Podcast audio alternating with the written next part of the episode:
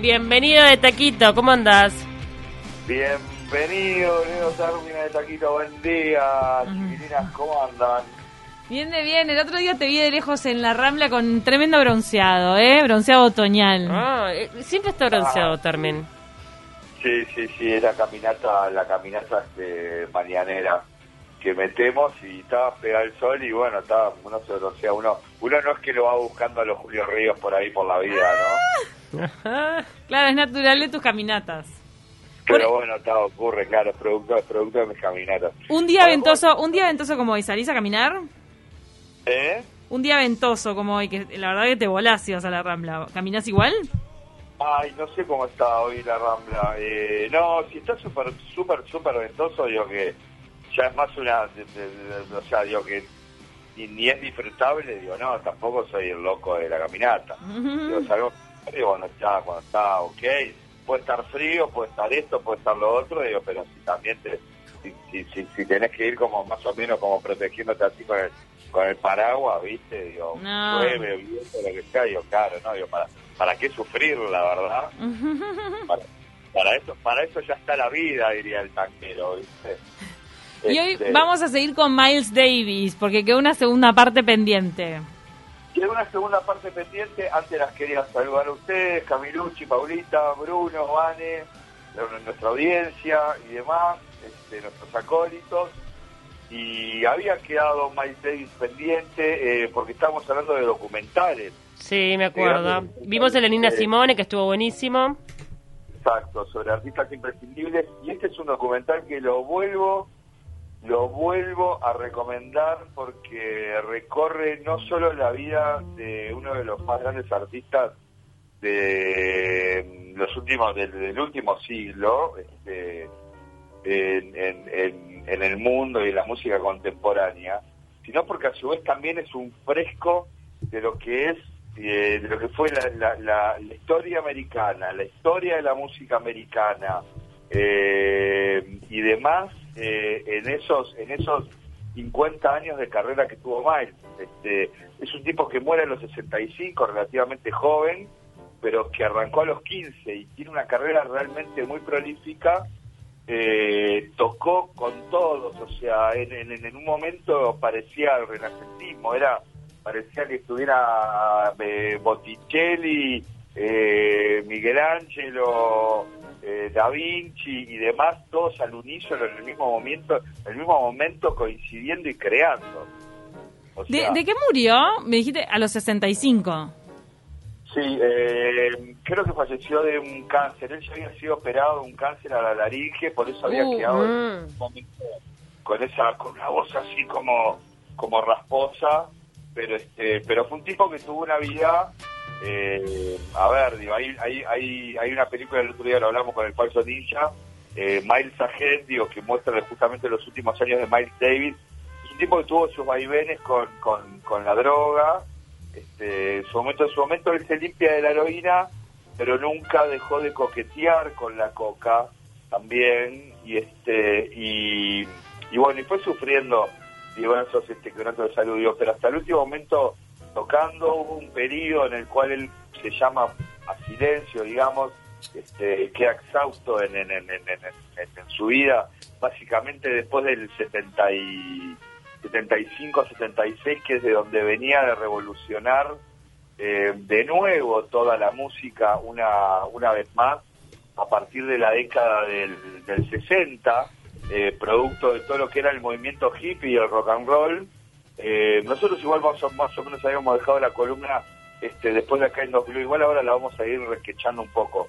Este, pero pero él ahí en el 69-70, cuando empiezan cuando empieza a surgir fuertemente el rock and roll y empieza a surgir fuerte, fuertemente los espectáculos y el rock estadios, él en un momento agarra y dice, pero qué carajo estoy haciendo, tocando para 20 para 20 tipos que me dejan 20 dólares para la cerveza, ¿no? Porque aparte de todo el tipo hablaba así, ¿no? Digo, porque el jazz seguía to- to- tocando en los clubes de jazz, ¿no? Entonces él, él agarraba y quería ganar un mango más. Claro. Empieza a ver que, que toca, que tocaba, que tocaba cualquiera parte de él, incluso mismo lo hice en el, en el documental, agarra y dice, Y yo miraba a estos tipos tocando rock and roll sin saber nada de música y dije, ¿cómo no estoy yo ganando esta plata y metiendo 60.000 personas en un estadio? ¿No? Entonces, este, ahí es donde eh, corta con los que eran sus, sus este, quintets clásicos, sus quintetos clásicos. Este, tal es así que Ron Carter, eh, uno de sus principales bajistas, sobre todo en el, en el primer y segundo quinteto, eh, ante el hecho, él, él, él, él quedó muy copado después de que vio a Hendrix, después de que vio a Sly and the Family Stone. Es un tipo que permanentemente se fue rodeando de gente joven y siempre trató de estar eh, en la ola de lo que pasaba para no ponerse nada y para poder seguir creando este, a su tiempo. Era como un Picasso, ¿no? En un punto. Y, y ahí empieza a deconstruir de nuevo y a, y a reinventar de nuevo una manera de hacer jazz, que es lo que lo lleva luego a un jazz fusión. Eh, de esta manera, para esto requería ya de toda otra instrumentación, instrumentación eléctrica.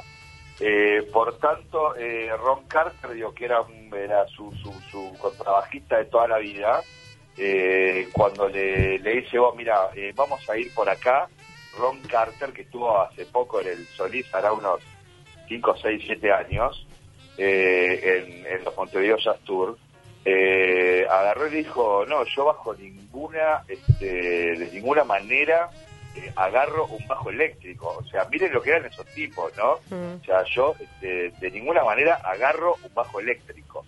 Este, eso no es un instrumento.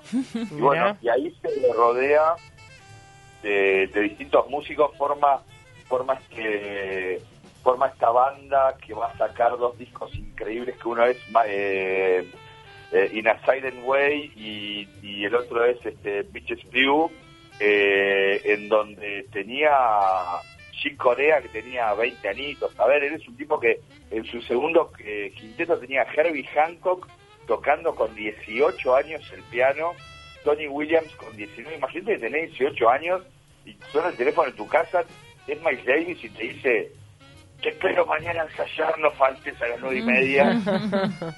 O sea, y vos tenés 18 años, ¿entendés? Digo, venís de- de- del baño de sacarte un moco, ¿viste? Y, y pegarlo en algún lado, yo que te estoy boludeando, ¿no? Este, digo, pero es como una cosa muy loca. Y, y, y- y eso de él rodearse siempre de tipos jóvenes y a su vez siempre de tener eh, una eh, apertura en lo que tenía que ver con su manera de hacer música. Él en un momento, sobre todo a partir de A Kind of Blue, que es uno de los principales este, discos de él, sino el principal y uno de los principales discos de jazz, y no también el principal, sobre todo el modal jazz.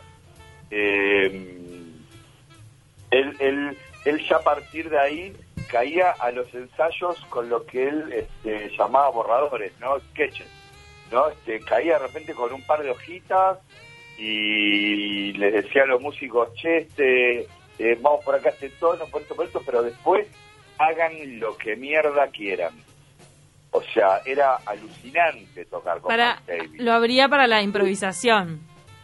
Exactamente, o sea, ya el- el- el jazz tiene la impro de por sí, a su vez, eh, los tipos, el, el tipo le daba mayor y mayor libertad a todos y agarró y decía, vos quedate tranquilo, decía, no, pero bueno, pero no sé, el público le gustará, vos quedate tranquilo que yo me encargo del público. Y es tal así que podemos ir escuchando, yo en, en- este momento lo escucho, digo, pero para ver lo que era el, el- ese Miles modal, eh, después, eh, que, que- que proviene después del vivo, este, podemos ir escuchando It Never eh, Entered in My Mind, que es el disco eh, Working o Cooking, que fue una saga de discos que hizo para eh, desprenderse del disco Prestige, que le tenía los huevos al plato, y agarró y metió en, tres días una sesión asesina que sacaron con, con este con otros con otros tremendos músicos sacaron cinco discos a la carrera que fueron brillantes eh, y ahí es donde también se da gran parte del nacimiento del cool y escuchemos no sé si se puede estar escuchando no sé si ustedes lo están escuchando Never Entered My Mind para que vean lo que era cuando aparecía esa sordina esa trompeta eh, se callaba el mundo. No sé si lo están escuchando. Sí, Sí. sí, sí, se escucha. Estamos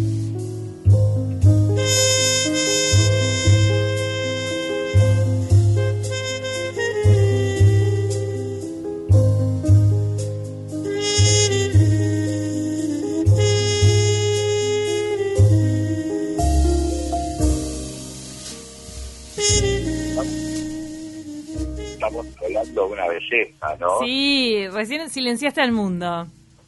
O sea, si- si- silencia el mundo. Por eso el tipo decía, vos no te preocupes de la gente, yo me encargo.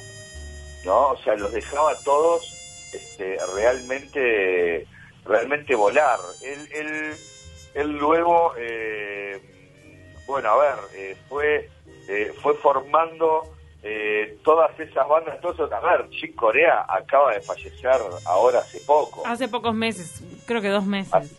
hace pocos meses y, y, y, este y debuta y debuta finalmente final- finalmente debuta con, con con él entonces este imaginen imaginen lo que lo que fue eso o sea un tipo que tocó digo que hizo tocar con él a como Marcus Miller John Scofield dos tipos que vinieron acá Marcus Miller estuvo acá John Scofield estuvo acá este hace poco. Herbie Hancock que estuvo me lo vi hace dos años este en el en el Sodre haciendo haciendo un concierto un concierto este, tremendo.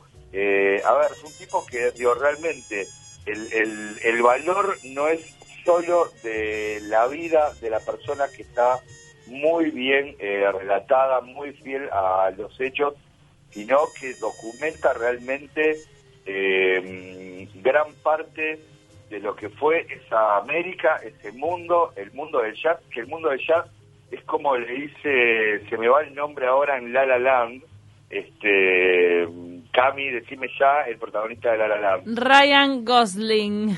Ryan Gosling. Ay, que lo amás a Ryan. Lo supe amar, después me cansé. Cuando se casó con Eva Méndez, ahí lo odiaste.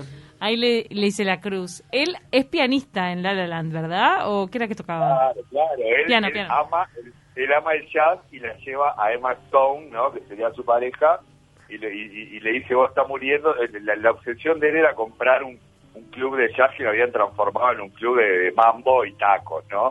Y tipo decía, vos pensar que ahí hace 50 años tocaba fulano, mengano, esto, lo otro, y bueno, y eso se está muriendo.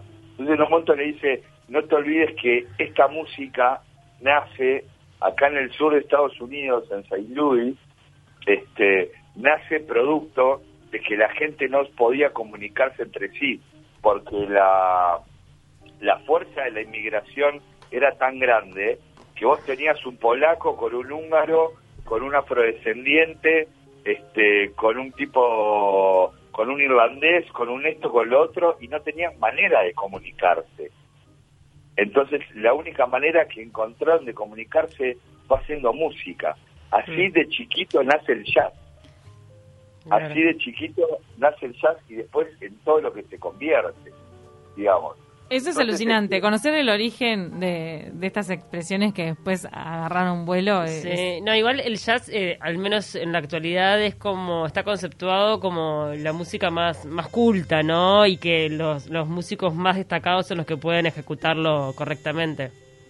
Es que es que es, que sí es así, pero una vez una vez que entendés eh, es que es que eso es lo que mata el- el- lo- los, los, los prejuicios muchas veces que matan que matan al jazz, ¿no? Este, que la gente dice no bueno eso que está ahí qué sé yo que complicado no una vez que uno entiende que hay alguien regalándole primero cuando hay un, cuando vos vas a ver jazz a algún lado nunca vas a escuchar lo mismo. Vas bueno. a escuchar podés escuchar la misma canción dos veces. O sea Miles Davis toca hoy tiene fecha hoy toca So What.